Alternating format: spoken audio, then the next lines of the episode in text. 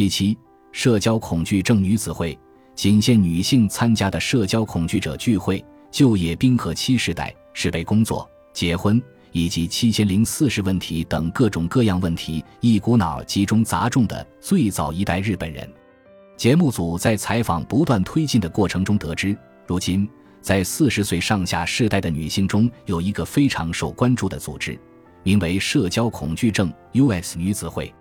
加里敦，拒绝上学或拒绝出勤，遭受上司性骚扰或职权骚扰、抑郁症等，凡是日常生活中为以上种种而苦恼的女性，都可以通过这个活动平台轻松、推心置腹的交流对话或者进行联谊。据说，报名参加这个女子会活动的女性络绎不绝。关于社交恐惧症的问题，或许社会对此认知程度仍然较低。各地地方政府以及非营利组织等多个机构和团体都开展有咨询和援助活动。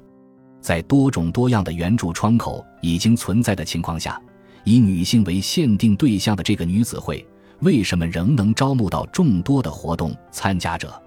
难道说中年女性中，因为生活艰困而陷入社交恐惧的人数之庞大，远远超出一般人的想象？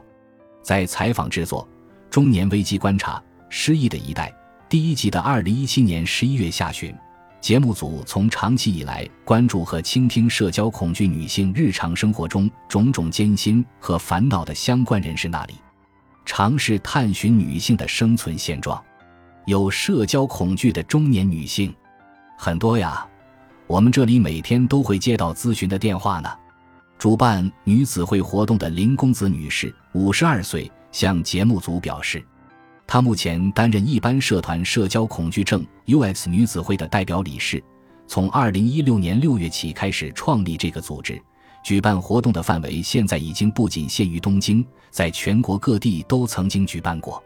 参加者的年龄从十多岁到六十多岁，跨度相当大。其中人数最多的仍属三十多岁至四十来岁的女性，也就是四十岁上下世代。一般每次活动的参加人数在二十人至三十人，根据会场条件，最多时也有超过八十人的。截至二零一八年九月，已经举办了六十四场活动，累计参加者超过两千四百人次。甚至还有过活动在东京举办，参加者特意从北海道或九州前来与会的盛况。感谢您的收听，本集已经播讲完毕。喜欢请订阅专辑，关注主播主页，更多精彩内容等着你。